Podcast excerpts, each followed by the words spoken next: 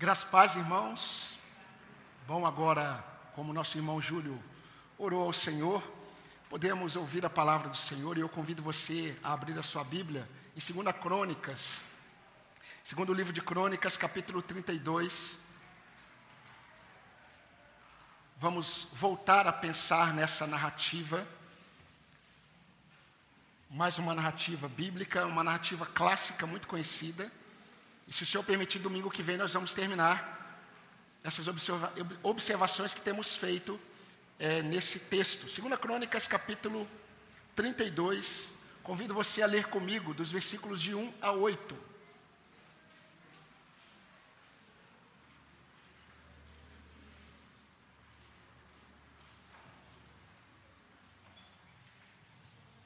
Eu sei que a tecnologia nos ajuda, não é? Ah, quando você utiliza a Bíblia no seu celular, mas como é bom ouvir o barulho de folhas. Né? É, você abrindo a sua Bíblia e a gente podendo é, olhar para o texto. E eu convido você a me acompanhar.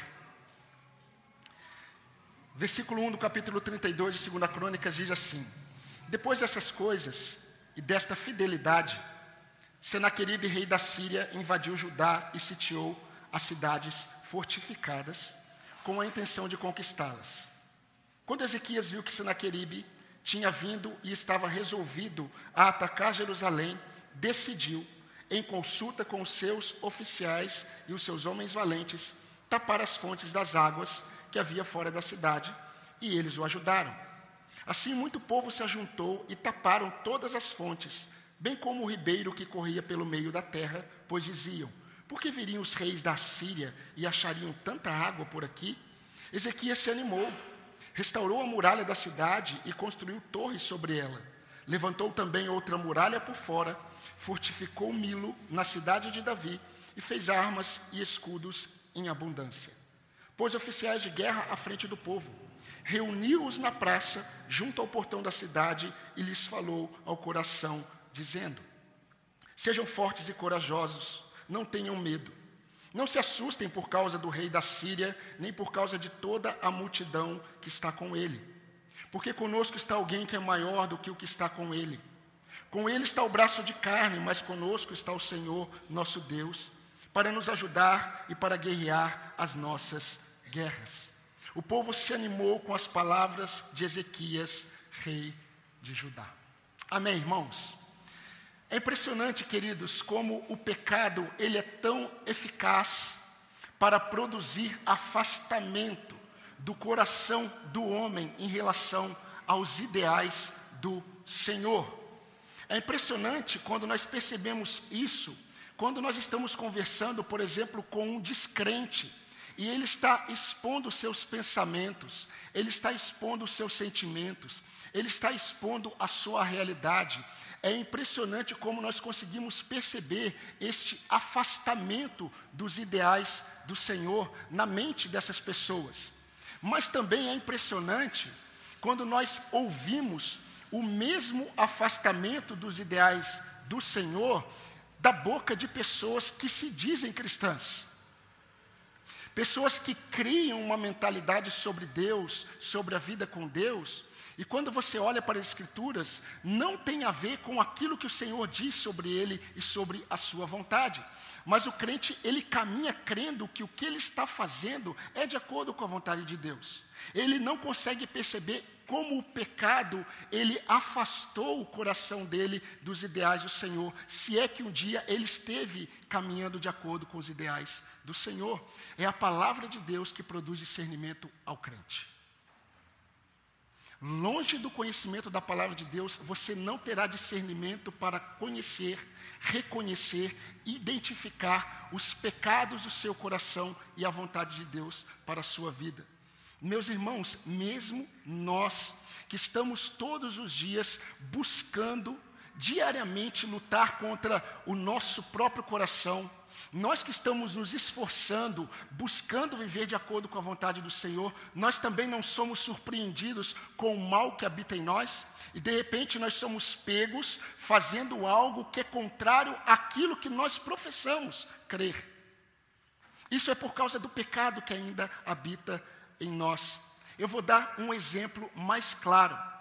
Quando nós temos um conceito muito elevado sobre nós mesmos, e todas as vezes que nós temos um conceito elevado sobre nós mesmos, nós sempre estaremos, estaremos rebaixando outras pessoas. Quando você tem um conceito muito elevado sobre você, você já está demonstrando que você não está conseguindo enxergar a miséria do seu coração. Quando nós olhamos, queridos, para as narrativas sobre o período dos juízes, quando nós olhamos para as narrativas do período dos reis de Israel, nós nos deparamos com a mesma realidade. Em um tempo, o povo está caminhando com o Senhor, desejando o Senhor, mas em outro momento, o povo está distante dos ideais do Senhor. Em um momento, eles estão experimentando tempos de fidelidade. Em outros momentos, eles estão experimentando tempos de insensatez e afastamento. Nós estamos observando nesse texto, nessa narrativa dessa reforma que Ezequias fez em Israel, um dos raríssimos momentos em que o povo está caminhando em fidelidade a Deus. E eu quero pensar com os irmãos neste domingo e domingo que vem, que esses tempos de fidelidades, eles trazem muitos aprendizados para nós. E eu quero trazer pelo menos uma lição principal e quatro aprendizados presentes nessa lição principal sobre tempos de fidelidade. Meus irmãos, assim como todo afastamento do Senhor produz sentimentos e efeitos devastadores, na vida daquele que foi chamado para andar com Deus, tempos de fidelidade produzem comunhão, produzem alegria e prazer para a alma do crente. O prazer é tanto que, mesmo que as coisas não estejam caminhando de acordo como você desejava, ou você deseja, você consegue encontrar contentamento em Deus. Enquanto em um período nós ouvimos Davi dizendo: Enquanto eu calei os meus pecados, os meus ossos se secaram. Em outro momento, nós ouvimos Davi, que eu creio que foi ele que escreveu o Salmo 119. Ele diz assim: Me alegro com o caminho dos teus testemunhos do que todas as riquezas. Mais me alegro com o caminho dos teus testemunhos do que com todas as riquezas. Por que, que eu estou dizendo isso? Eu quero reforçar para você que enquanto o afastamento produzido pelo pecado traz tristeza e morte, a santidade produz a aproximação de Deus, alegria e satisfação nessa vida com Deus. Assim estava o povo nesse momento em que nós estamos observando o texto, nesse momento eles estavam alegres no Senhor porque eles estavam experimentando tempos de consagração ao Senhor, que começou com o rei Ezequias. Queridos, nós vimos isso, a convocação de Ezequias. Ele fez a convocação aos sacerdotes e levitas, mas depois ele fez essa convocação a todo o povo, e todos ouviram a convocação de Ezequias, exceto alguns. Todos buscaram se consagrar ao Senhor. Leia o capítulo 29 até o 31 na sua casa e você vai perceber. Leia o capítulo 31 e destaque a palavra alegria. Você vai enxergar algumas vezes a alegria presente no capítulo 31. Eles estavam alegres. Alegres. Porque a consagração a Deus produz isso. Porque aquele que foi salvo por Deus, ele foi salvo para estar diante dele. E quando o crente ele não está diante de Deus, ele se entristece. Ele pode dizer que ele está bem, mas a vida dele revela tristeza, abatimento da alma. Não há satisfação longe de Deus. Foi logo após esse período de fidelidade a Deus. Foi logo após esse tempo de fidelidade a Deus que Esdras escreveu o versículo 1 do capítulo 32. E ele começa assim: depois destas coisas. A NVT traduziu da seguinte forma: depois de Ezequias ter sido tão fiel em todas essas situações, descritas nos capítulos anteriores, depois de todas essas coisas, algo aconteceu. Depois dessa grande fidelidade de Ezequias e do povo, algo aconteceu. Mas o que, que aconteceu depois dessas coisas? O que aconteceu logo após esses tempos de fidelidade ao Senhor? Meus amados irmãos, em primeiro lugar, nós vamos aprender com Esdras, nessa parte da narrativa, no capítulo 32, que tempos de fidelidade não excluem adversidades que tentam roubar a nossa paz. Tempos de fidelidade não excluem adversidades que tentam roubar a nossa paz. Nós precisamos voltar um pouquinho no capítulo 31, versículo 20. E vamos ler o 32, 1. Me acompanhe na sua Bíblia, por favor. Versículo 20 do capítulo 31. Foi isso o que Ezequias fez em todo o Judá. Fez o que era bom, reto e verdadeiro aos olhos do Senhor seu Deus. Em toda a obra que Ezequias realizou no serviço da casa de Deus, na lei e nos mandamentos, para buscar o seu Deus, ele o fez de todo o coração e foi bem sucedido. Depois destas coisas e desta fidelidade, Senaqueribe, rei da Síria, invadiu Judá sitiou as cidades fortificadas com a intenção de conquistá-las. É muito interessante a forma como Esdras expõe. Depois desta grande fidelidade, veio Senaqueribe, rei da Assíria. Meus irmãos, em primeiro lugar, nós precisamos nos lembrar que o rei Ezequias, ele era rei em Jerusalém. Jerusalém era a capital de Judá. Em Judá havia muitas cidades. O reino norte, que era chamado de Israel, todas as cidades do reino norte já haviam sido conquistadas por Senaqueribe, o rei da Síria. Agora, Judá estava sendo conquistada, todas as cidades estavam caindo diante de Senaqueribe. Só restava Jerusalém. Só restava a capital, só restava o local onde o rei estava. Nesse período, o rei tinha um profeta, quase que pessoal. Um profeta que vivia com ele, que era o profeta Isaías. Por isso que você vai ler no livro do profeta Isaías a história do rei Ezequias. Porque Ezequias, ele foi um rei muito presente no ministério de Isaías. Na verdade, foi o contrário. O, rei, o, o, o, profeta Isaías foi um profeta muito presente no ministério de Ezequias. Mas, queridos, por causa da desobediência da nação, o povo já estava experimentando o domínio da Síria, e isto era juízo de Deus. Se você ler no capítulo 29, de 8 a 9, Ezequias vai falar que a vinda da Assíria era juízo de Deus sobre eles. Meus irmãos, o rei Ezequias ele cansou de pagar tributos para a Síria. A Síria era a grande potência mundial. Se você analisar hoje o que está acontecendo no contexto do leste, do leste, europeu, é mais ou menos isso. Inclusive, as mesmas estratégias de guerra presentes hoje aconteceram lá. E nós vamos observar no, no texto.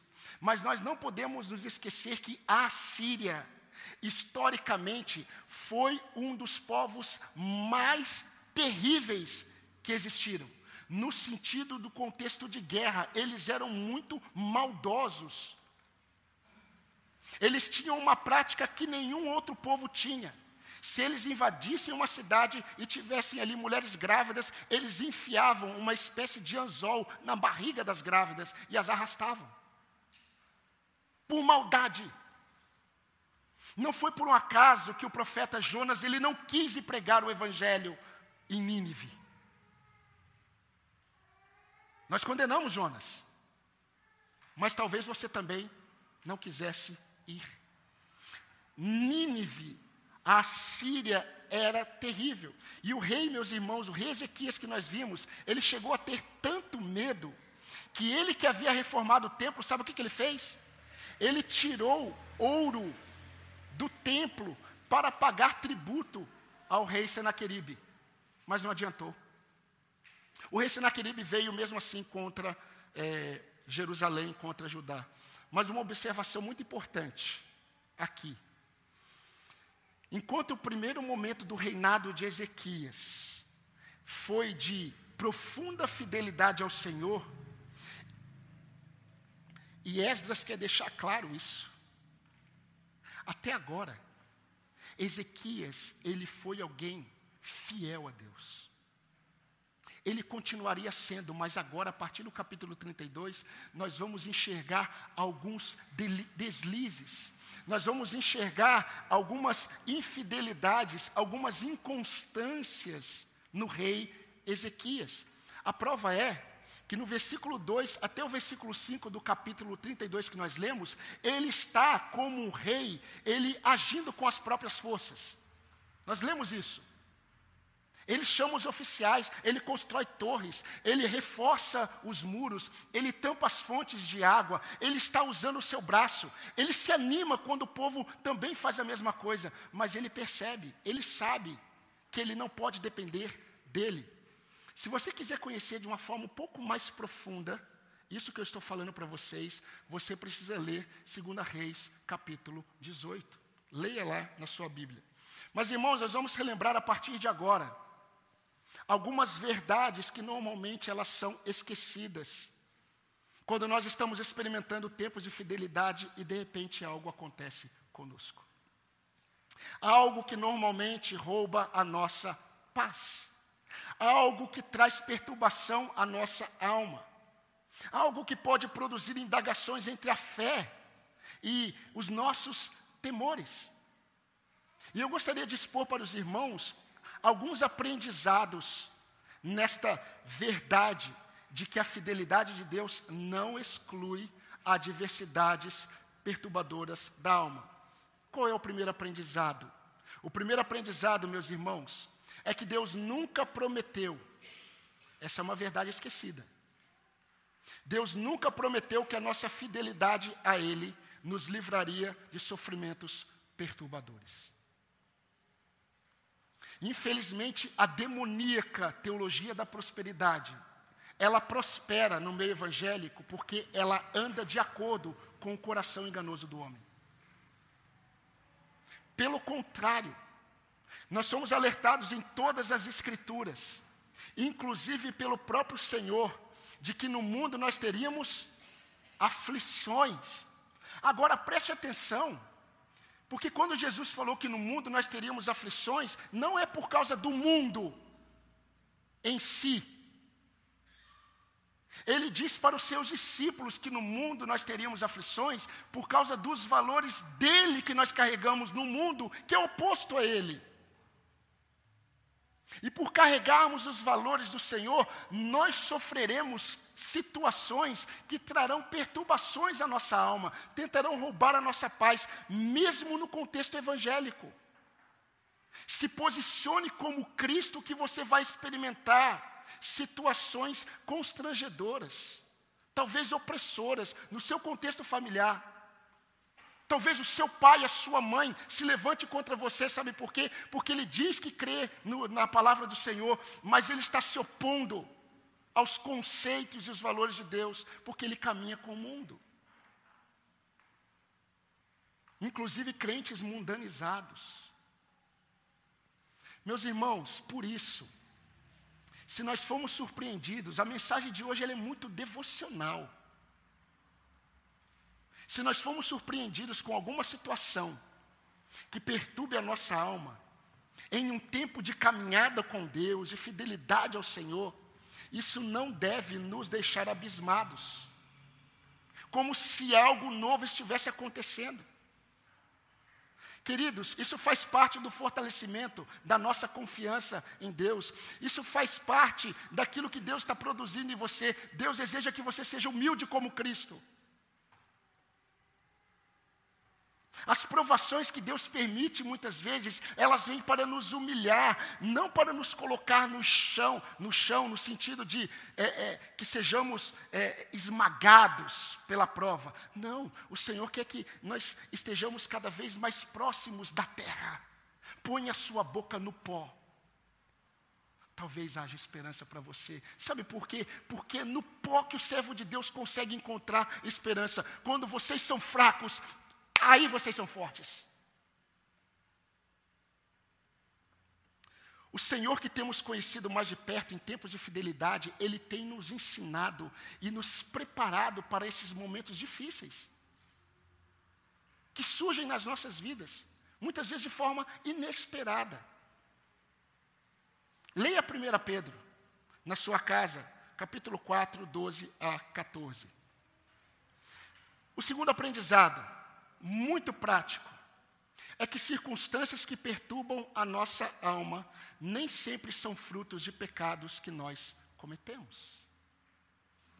Meus irmãos, nós não podemos nos esquecer, mais uma vez, que a Assíria, vindo sobre Jerusalém, ela era uma ferramenta nas mãos de Deus para disciplinar o seu povo. Isso está lá no capítulo 28, capítulo 29, perdão. Isso está lá, versículo 8 e 9. Deus estava usando a Assíria para disciplinar o seu povo. Mas com Ezequias, o tratamento do Senhor era diferente. Porque Ezequias estava experimentando tempos de fidelidade a Deus. Enquanto a Síria vinha como ferramenta de Deus para disciplinar o reino do norte e algumas cidades de Judá, quando o rei Senaqueribe chega até Jerusalém, os portões de Jerusalém, ele se depara com Ezequias, ele se depara com Isaías, ele se depara com o povo que está ali no palácio. Eles estão experimentando tempos de fidelidade. Então Deus não estava punindo eles por causa do pecado deles, porque eles estavam dando com Deus. Deus estava fortalecendo a fé deles. É diferente. É diferente. É certo, queridos, que Deus perdoa nossos pecados e nem sempre nós somos libertos das consequências deste pecado. É certo que isso é verdade, mas não é sempre assim. Esdras deixa claro que Senaqueribe chegou em tempos de fidelidade. Deus permitiu Senaqueribe chegar em tempos de fidelidade ao Senhor. Paulo Leia sobre a vida de Paulo e você vai perceber o que Deus permitiu acontecer com Paulo. Muitos naufrágios, nudez, fome, aflições por dentro e aflições por fora. Jesus é o nosso maior exemplo. Jesus sofreu e foi o homem que mais sofreu. E ele não sofreu por causa de pecado dele. Ele sofreu para nos libertar dos nossos pecados. No início do sermão eu falei sobre a inconstância do povo de Deus em manter-se fiel. Não foi diferente com o rei Ezequias, como eu disse, durante a invasão à Síria. Antes de voltar-se para o Senhor, no texto que nós vamos ler, ele desconfiou do cuidado de Deus. Ele desconfiou. Nós somos assim. Uma coisa é nós cantarmos grande a fidelidade do Senhor. Outra coisa é quando nós ouvimos o som do exército inimigo nos portões de Jerusalém. Por isso que uma coisa é falarmos sobre andar com Deus em tempos de adversidades fora da adversidade. Outra coisa é falar em caminhar com Deus na adversidade estando na adversidade. Outra coisa muito diferente é falar que nós devemos caminhar com Deus na adversidade, nunca experimentando adversidade, que é impossível na vida daquele que anda com Deus. Ouro continua sendo purificado no fogo. Meus queridos, Deus aperfeiçoou a fé de Ezequias. Eu quero dizer para você algo muito prático. Sempre nós devemos avaliar se o nosso sofrimento presente, ele é consequência de pecados que nós cometemos. Mas não achemos que Deus nos trata segundo os nossos pecados, meus irmãos, porque se fosse assim nós estaríamos perdidos. Ai de nós se Deus nos tratasse segundo as nossas iniquidades. Então, meu irmão, minha irmã, veja Deus administrando esse momento que você está passando não para te ferir, mas para te curar.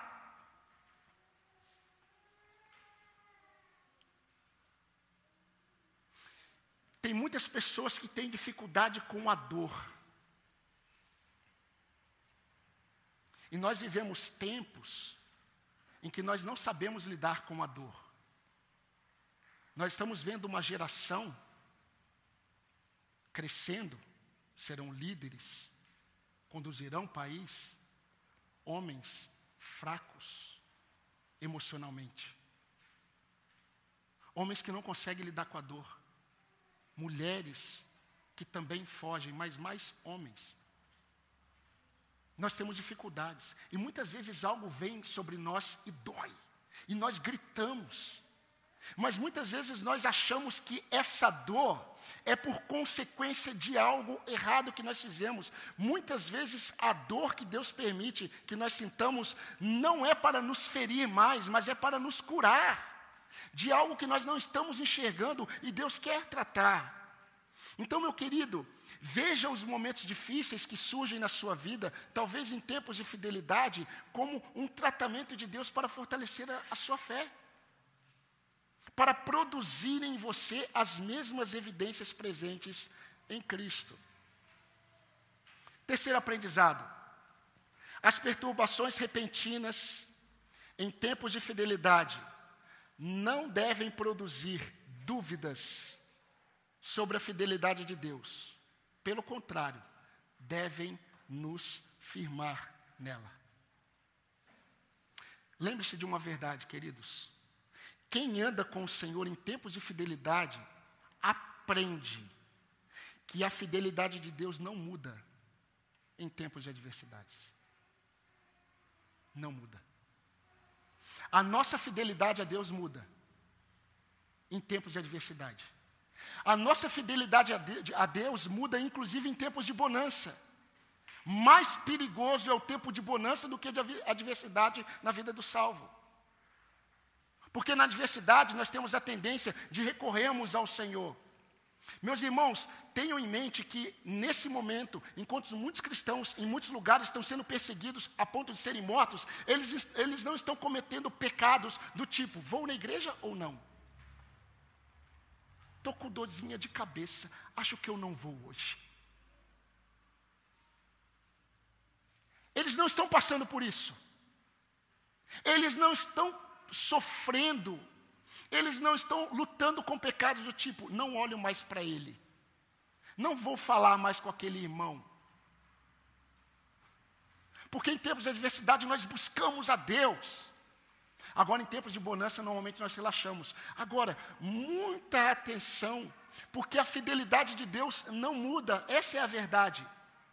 Um sofrimento repentino que venha sobre a sua vida em tempos em que você está andando com Deus, não deve produzir em você dúvidas sobre a fidelidade de Deus. Ele é fiel, ele não muda, ele é imutável. Meus irmãos, eu disse isso hoje pela manhã. Nós não podemos, ou nós só podemos mensurar alguma coisa a partir de um padrão que nós utilizamos. Isso significa que a nossa fidelidade, ela pode ser mensurada. E quando ela é mensurada a partir de um padrão, ela pode ser aprovada ou reprovada. A fidelidade de Deus não pode ser mensurada porque Ele é o padrão. Não há como julgar se Deus está sendo fiel ou não, porque Ele é. Faz parte da essência de Deus a fidelidade. Ele é fiel. Se vocês foram infiéis, se nós fomos infiéis, Ele permanece fiel, porque não pode negar a si mesmo. Eu mencionei o que Deus falou quando Ele fez um, um, um pacto com Abraão. A Bíblia diz que Ele não encontrou ninguém para é, é, com, com um nome e que Ele pudesse usar para jurar. Então Ele jurou por Ele mesmo. Deus é fiel, meus irmãos, o tempo todo. Por um motivo. Nele não há sombra de variação. Nunca desconfie disso nos momentos em que a adversidade tirar a sua paz. As misericórdias do Senhor são a causa de não sermos consumidos. Grande é a sua fidelidade, disse Jeremias.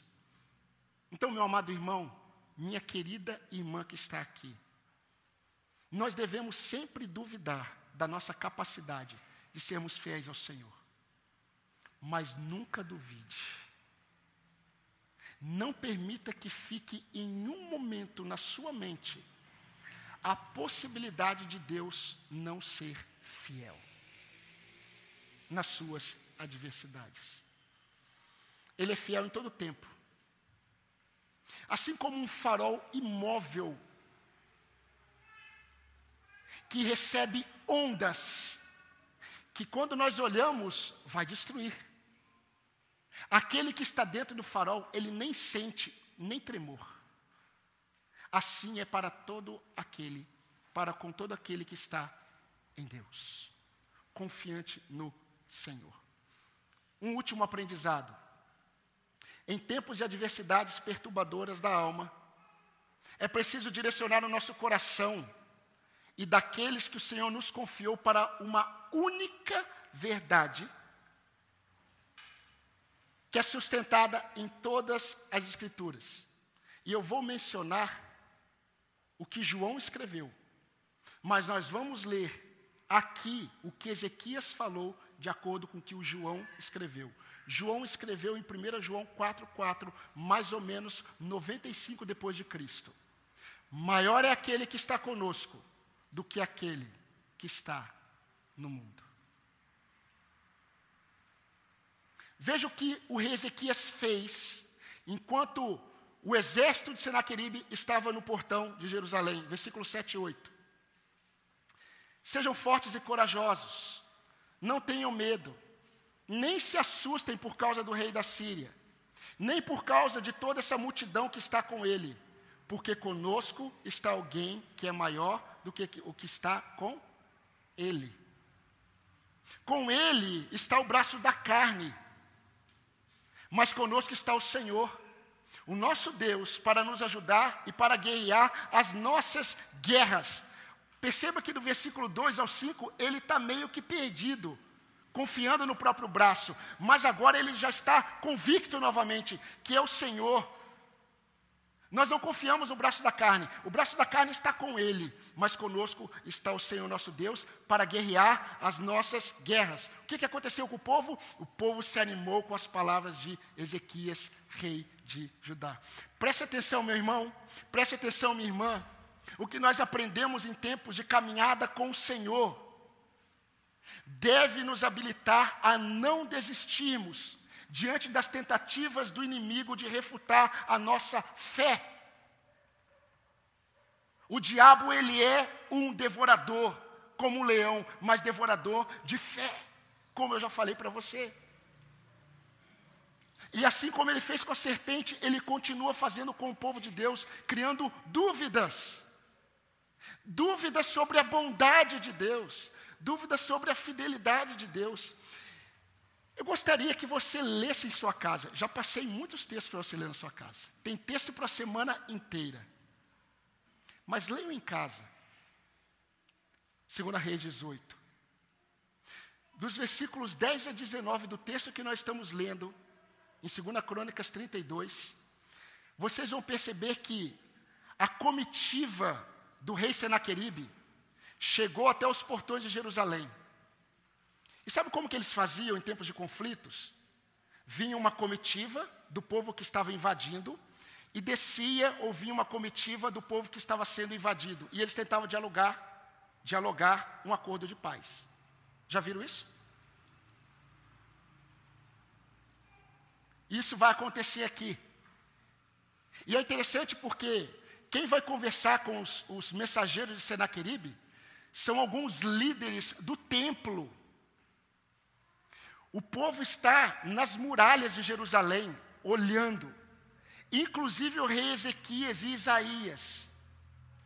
E a comitiva está lá conversando com os mensageiros. E sabe o que, que os líderes de Israel falam para os mensageiros de Senaqueribe? Eles dizem assim: Olha, eu vou fazer um pedido para vocês. Nós vamos pedir algo para vocês. Primeiro, falem baixo. Segundo, falem em aramaico. Para que o povo não ouça e fique desesperado. Sabe o que, que os mensageiros de Senaqueribe eles fizeram? Eles começaram a falar gritando e em hebraico. E olha o que eles disseram. Está no versículo 15 a 16, se você quiser acompanhar. Eles falaram para o povo: Portanto, não deixem agora que Ezequias os engane, nem que os incite assim, Não acreditem nele, porque nenhum Deus de nação alguma, nem de reino algum, foi capaz de livrar o seu povo das minhas mãos, nem das mãos dos meus pais.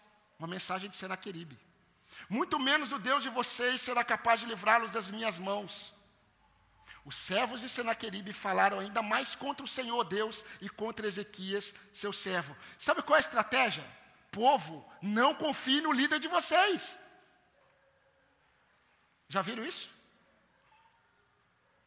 Não confiem. Mas não basta não confiar no líder de vocês, não confie no Deus de vocês. Ninguém vai me livrar. Mudou a conversa. Porque agora a afronta foi contra o Deus de Israel.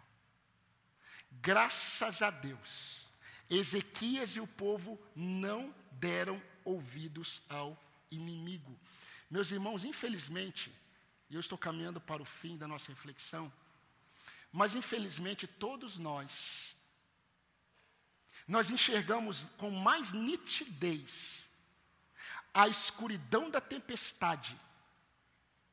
É mais nítido para nós a escuridão da tempestade, a força dos ventos, do que a realidade de que aquele que está conosco é simplesmente o que criou todas as coisas. Nós temos facilidade para a incredulidade. Nós temos dificuldade para a confiança plena no Senhor. E o que Ezequias viu agora é que Deus, ele é infinitamente maior. Deus, ele é mais poderoso do que aquilo que está nos causando pavor. Além de conhecer todos os nossos temores e anseios. Ainda a palavra não me chegou à boca e tu já conhece toda. Essa semana eu caminhando e orando ao Senhor, eu falei isso. Senhor, ainda a palavra não me chegou, chegou à boca, o Senhor já conhece toda. O Senhor conhece todos os anseios do meu coração. E meus irmãos, nós temos que crer o seguinte: o que Deus determinar, ninguém pode impedir. Ninguém pode impedir se Deus determinar algo. Ninguém pode tocar na vida de um servo de Deus se Deus não deixar. Ninguém, nada. Se algo está acontecendo na sua vida, você já tem que ter claramente que o seu Deus está permitindo essa assolação para te santificar, não para te ferir. É para te fortalecer, não para te afastar. Porque se você é dele, ele está administrando todas as coisas. É interessante porque Ezequias, ele conhecia o poder da Síria. Deus ele sabe o poder de um desemprego.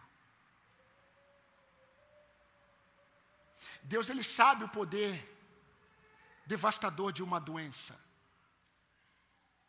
Deus ele conhece o poder devastador de algumas aflições.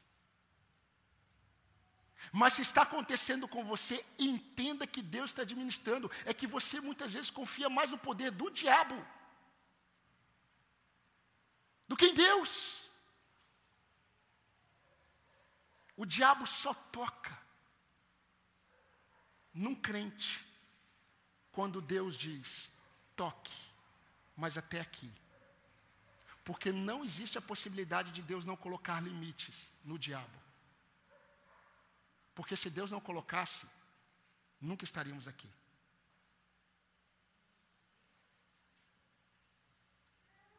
Ezequias chegou a uma conclusão inevitável. Ele tentou, ele construiu, fortificou. Sabe o que aconteceu? Ele pegou o ouro do templo, pagou o tributo, não adiantou.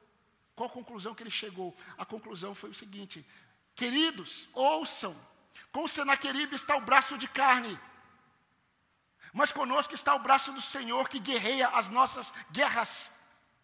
Não tenham medo, não se apavorem, confiem. Jeremias vai dizer isso: maldito o homem que confia no homem, que faz da carne mortal a sua confiança ou o seu braço e cujo coração se desvia do Senhor. Jeremias 17, 5. Irmão, irmã, o estado da sua alma hoje, diante de algo que talvez esteja presente para perturbar a sua alma e tentar remover a sua paz, o estado da sua alma hoje, o ânimo ou desânimo, revela em quem você está confiando. Eu creio piamente que em cada domingo Deus fala coisas pessoais para um povo formado de indivíduos.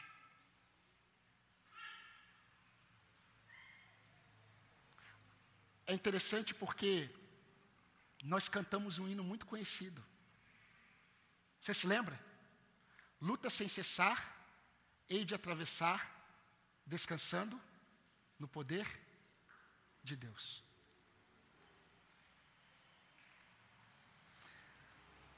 Após ouvirem, após ouvirem as afrontas de Senaqueribe, sabe o que, que o rei Ezequias e Isaías fizeram? Porque, meu irmão, se eu fosse rei e tivesse o profeta Isaías ao meu lado, olha. Quem é meu conselheiro? O profeta Isaías. Bom por um lado, ruim para o meu coração, porque eu ia ser confrontado. Mas o versículo 20 diz que o rei Ezequias e o profeta Isaías, filho de Amós, oraram por causa disso e clamaram ao céu. Deixa eu fazer uma pergunta para você, para nós terminarmos essa reflexão. Não por um acaso, não por um acaso, não porque você acha, mas por convicção de fé, responda a seguinte pergunta: Você está descansando seguramente no poder de Deus?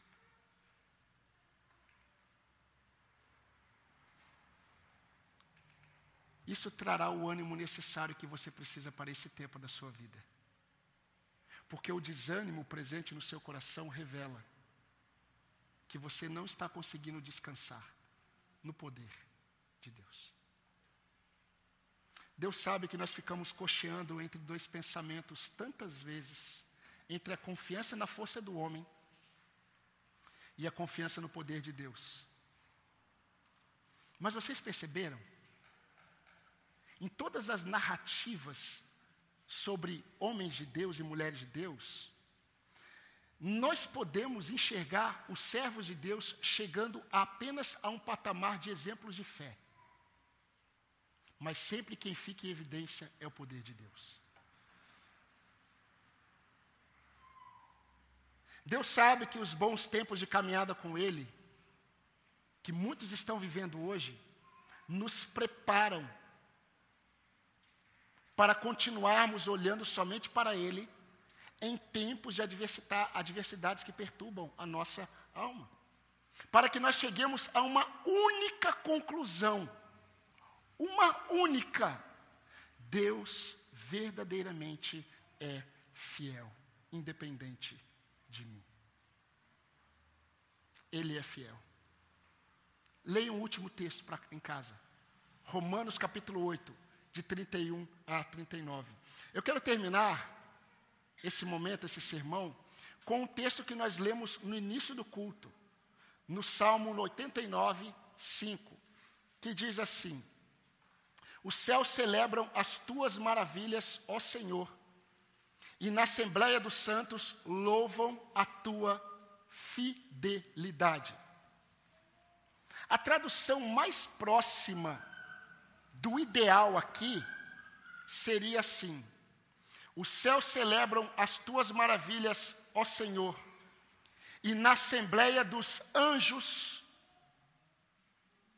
porque ele está falando dos céus, na assembleia dos anjos louvam a tua fidelidade, porque o salmista considera o contexto do céu e dos santos.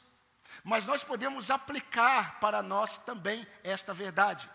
E se você perceber, o que aconteceu hoje nesta congregação, nessa Assembleia dos Santos, é que nós, do início ao fim, nós cantamos e exaltamos a fidelidade do Senhor. E na Assembleia dos Santos louvam a tua fidelidade.